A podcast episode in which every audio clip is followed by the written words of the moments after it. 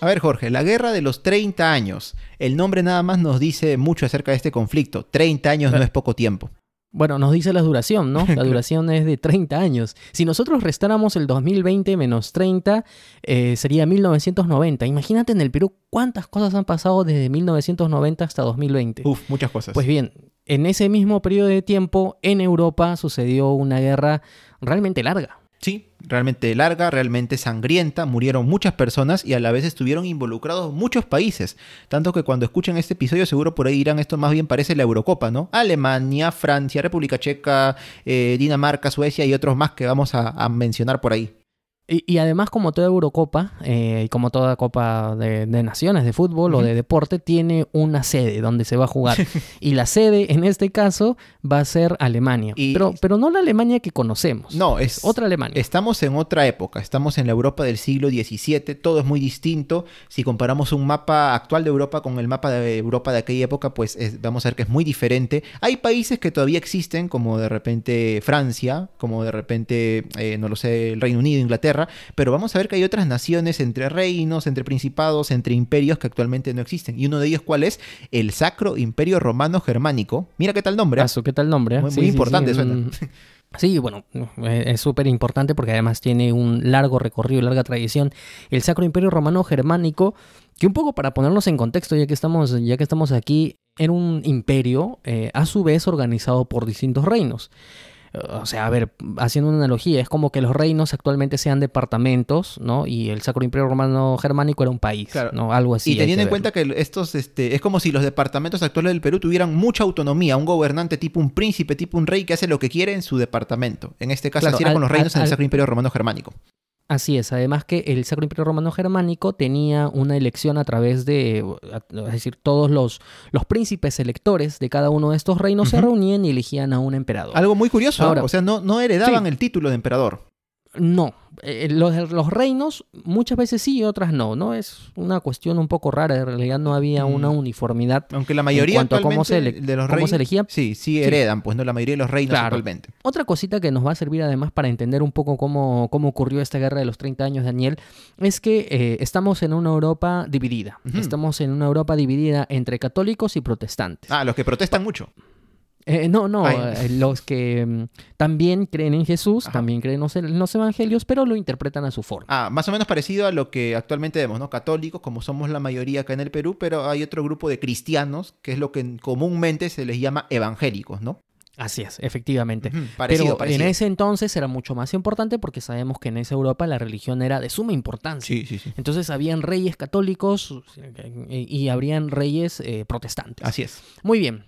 ¿Qué es lo que pasa? A ver, la guerra de los 30 años tiene muchas etapas. La primera de esas etapas eh, tiene un nombre bastante curioso, ¿no? Que es la revuelta o la etapa bohemia. Bohemia, ¿no? No de, no, no, de tomar, ¿no? Ah, no, no, no, la bohemia que hay en Barranco, eso, no. Claro, Es, es, un es un territorio de, la Europa de, aquel entonces que hoy día encontramos en realidad al, país de la República Checa. Ajá. ¿no? Entonces, si alguien tiene interés, busca en Google Earth, busca en Google Maps dónde está la República Checa. Muy bien. Eso es bohemia. Eso es. Lo que pasa es que Bohemia en ese entonces era un reino eh, del Sacro Imperio Romano Germánico. Y su mayoría de la población era protestante. muy bien, hasta ahí muy bien. Ahora, eh, llega a, este, a estos territorios un rey que es Fernando II, que contrario a la mayoría de su población era un rey católico. Uy. Él era católico. ¿Y qué es lo que quiere este señor? Lo que quiere este señor es que su reino, es decir, Bohemia, Bohemia sea católico. Oh, que, el, que, Claro, que se cambie, que se cambie todo lo que, lo que ocurre en sus territorios para que sean católicos. Obviamente que esto a la población le cayó fatal. claro. ¿no? Eh, si alguien hubiese hecho algunas encuestas en, en Bohemia en aquel entonces, obviamente que, que, Fernando II no estaba liderando esas encuestas. no, no. Eh, y bueno, me imagino que peor les debe haber caído a los bohemios cuando este señor Fernando II lo eligieron más bien emperador del Sacro Imperio Romano Germánico. Imagínate, ya no solamente lo tenías como rey, sino que ahora lo tenías como emperador. Ah, y, y, y todas estas situación pues va a derivar en esta revuelta bohemia en la que los protestantes pues eh, de una suerte de protesta, haciendo honor a su nombre, eh, van y entran pues al, al palacio, Ya. entran a las oficinas gubernamentales y hacen una pequeña travesura, ¿no? ¿Qué- qué hacen? Eh, a, a- a dos, a dos funcionarios Sí. los, los, los avientan por la ventana. No, como una, una- una cosa de nada. No, no. Bueno, una pequeña travesura ahí, ¿no? Pero bueno, esperemos que no haya quedado tan mal estos, estos este, funcionarios. Pero bueno, es así entonces. Como empieza la... ¿Qué, qué pasó? ¿Qué pasó? Cuenta, cuenta, cuenta. No, lo que pasa es que este, a este hecho se le llamó la desfenestración de Praga, Ah, ¿no? que ocurrió el 23 de mayo de 1618. Así que aquí bueno, arrancamos. Arrancamos así la guerra, el, en 1618. Claro, y eh, esto pues va a derivar en conflictos, esto va a derivar a su vez en batallas, y todo esto va a culminar en la batalla de la Montaña Blanca. Qué bonito suena. ¿no? En- eh, sí, suena bonito, pero en realidad es una batalla multitudinaria. Tú ves, hay una, hay una pintura muy bonita que ustedes pueden buscar en, en Google, en Google Imágenes, y van a ver que es una cantidad inmensa de personas, y en la que prácticamente acá Bohemia pues pierde. Eh, incluso Bohemia, eh, fiel siempre a su nombre, habían elegido a su propio rey, ¿no? Un tal Fernando V que termina huyendo de la ciudad. Uy, y no. bueno, en fin. eh, Arrugó, arrugó. se- se- se- claro, y se castigó un montón a, a Bohemia. Ah, bueno, entonces Pero- aquí terminó la guerra a los 30 años, tan poquito. Eh, no, no, en realidad no, porque viene la segunda etapa que eh, va a tener el protagonismo de, otras personas. Claro, en este caso, bueno, al ver los bohemios, los protestantes, que su revuelta y esta suerte de guerra civil no quedó tan bien que dijeron, uy, vamos a pedirle ayuda a alguien más, de repente a un monarca extranjero, alguien que profese la misma religión, el protestantismo que nosotros, y le pidieron ayuda nada más y nada menos que al rey de Dinamarca, que en aquel entonces era un señor que se llamaba Cristian IV. Majestad, ya pues miren, no ayuden, no sea consciente, miren cómo nos están tratando. Ya, ya, respondió Cristian IV, está bien. Vamos a participar con ustedes en la guerra, pero teniendo en cuenta pues que también Dinamarca tenía intereses propios, ¿no? Quería de repente por ahí evitar que invadan su territorio, no hacerse un poco más fuerte, y es por eso que acepta entrar a la guerra, pero pues al final no le terminó yendo tan bien. No le terminó yendo tan bien porque al final va a ser derrotado, Oh. eh, va a ser derrotado por las mismas fuerzas que, que se habían impuesto en Bohemia. Y bueno, al final Cristian IV, ya un poco desinteresado en, en- en la guerra, termina firmando la paz de. Ujú.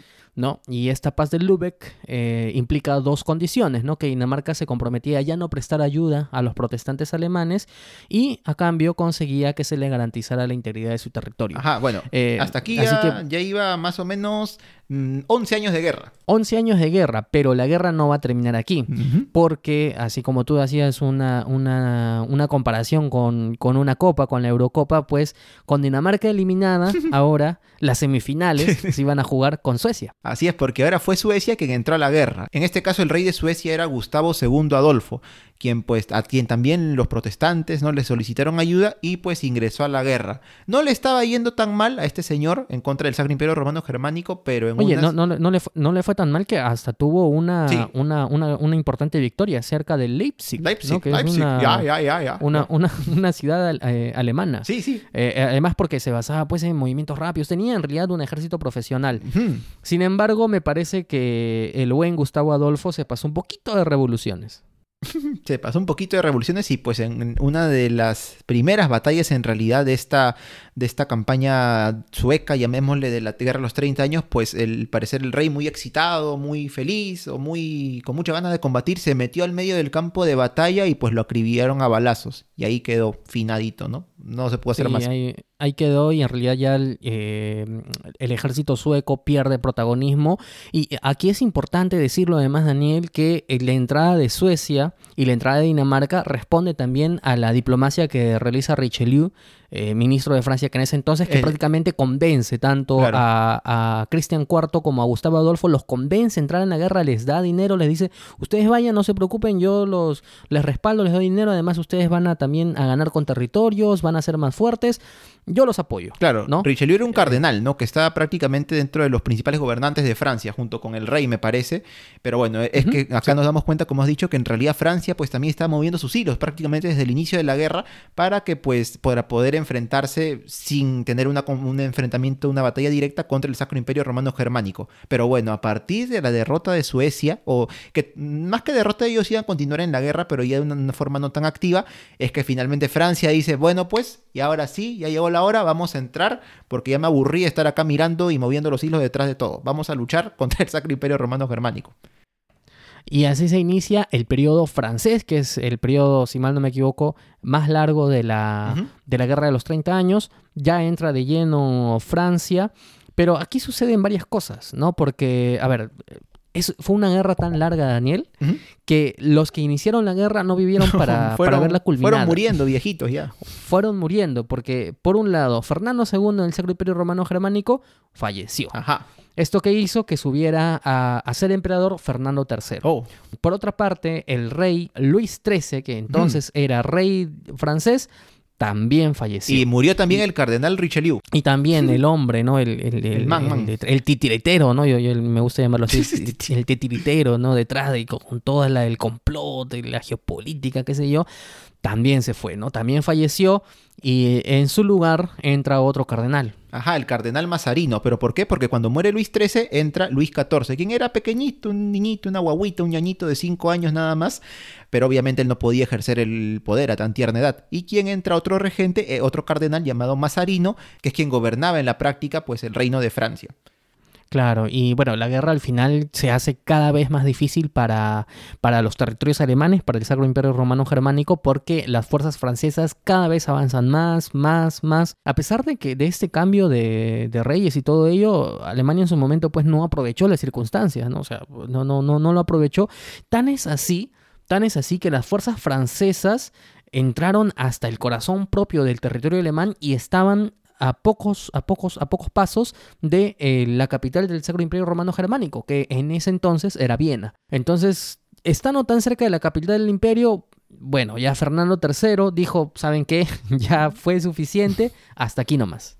Y bueno, fue así como culminó la guerra de los 30 años, ¿no? Que curiosamente le faltaron solamente 8 días, Jorge, para hacer realmente una guerra de 30 años, porque empezó el 23 de mayo de 1818 y terminó el 15 de mayo de 1800, 1600, perdón, 48. 8 días nomás para hacer 30 años exactos. Imagínate, ya a nada, a nada de verdad de ser, de ser 30 años. Y bueno, al final esta guerra culmina en lo que se va a denominar como el Tratado de Westfalia, firmado en 1648. Y en realidad, si alguien les pregunta a ustedes y los agarra un poco despistados y le dicen cuál es la importancia de, los guerra- de, la, de la guerra de los 30 años, yo les doy la clave de cuál es la importancia de la guerra de los 30 años. Sí, porque yo te diría de repente un inicio, pero fue una guerra en Europa hace mucho tiempo, no tiene nada que ver con el Perú, pues, te diría. Claro, pues, es que es lógico, o sea, no, no tiene nada que ver con nosotros en principio. Ajá, pero ¿qué pasó? Lo que pasa es que la trata- el Tratado de Westfalia lo que establece es un concepto moderno que hasta el día de hoy nos ha acompañado en, en la conformación de los países modernos, que es la soberanía nacional. ¿Qué implica esto? Que hasta antes de la Guerra de los 30 años, cualquiera se metía en el problema de cualquiera.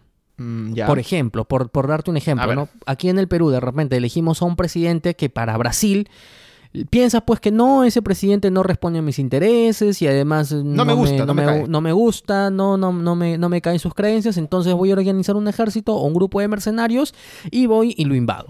¿no? Eh, eh, o, o, por ejemplo, un grupo de, de- de vecinos aquí mismo en el Perú no se siente contento con una elección, van y tocan la puerta a Chile, dice, ¿saben qué? No me gusta, se organiza una expedición y sacan a ese, a ese presidente.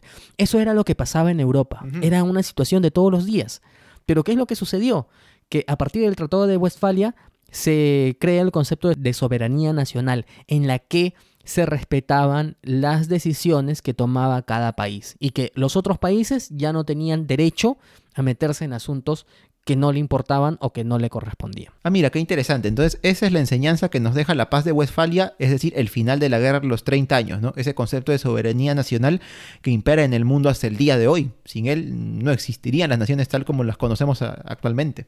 Así es. Entonces, ya para terminar, vamos a dejar pues nuestras actividades, ¿no? Que siempre ahí tenemos, ¿no?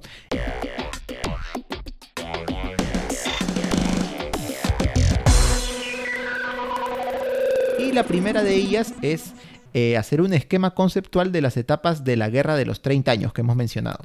La segunda actividad es, ¿cuál fue el papel del cardenal Richelieu en la Guerra de los 30 años? Y la tercera, ¿cuál es la importancia de la paz de Westfalia hasta nuestros días? Bien amigos, espero que les haya gustado este episodio de Stalkers en el que hemos conversado de la Guerra de los 30 años. Nos reencontramos la próxima semana. Vámonos que nos deja la máquina del tiempo. Nos escuchamos. Chau, Chau. Stalkers es producido por el podcast Por las Rutas de la Curiosidad, podcast de divulgación histórica y cultural producido y conducido por Daniel Tucto y Jorge Juárez. Puedes encontrarlo en Facebook, Instagram y Spotify. Si eres profesor o padre de familia y quieres comunicarte con nosotros, puedes escribirnos a stalkers.gmail.com y si te gustó el contenido, no dudes en compartirlo.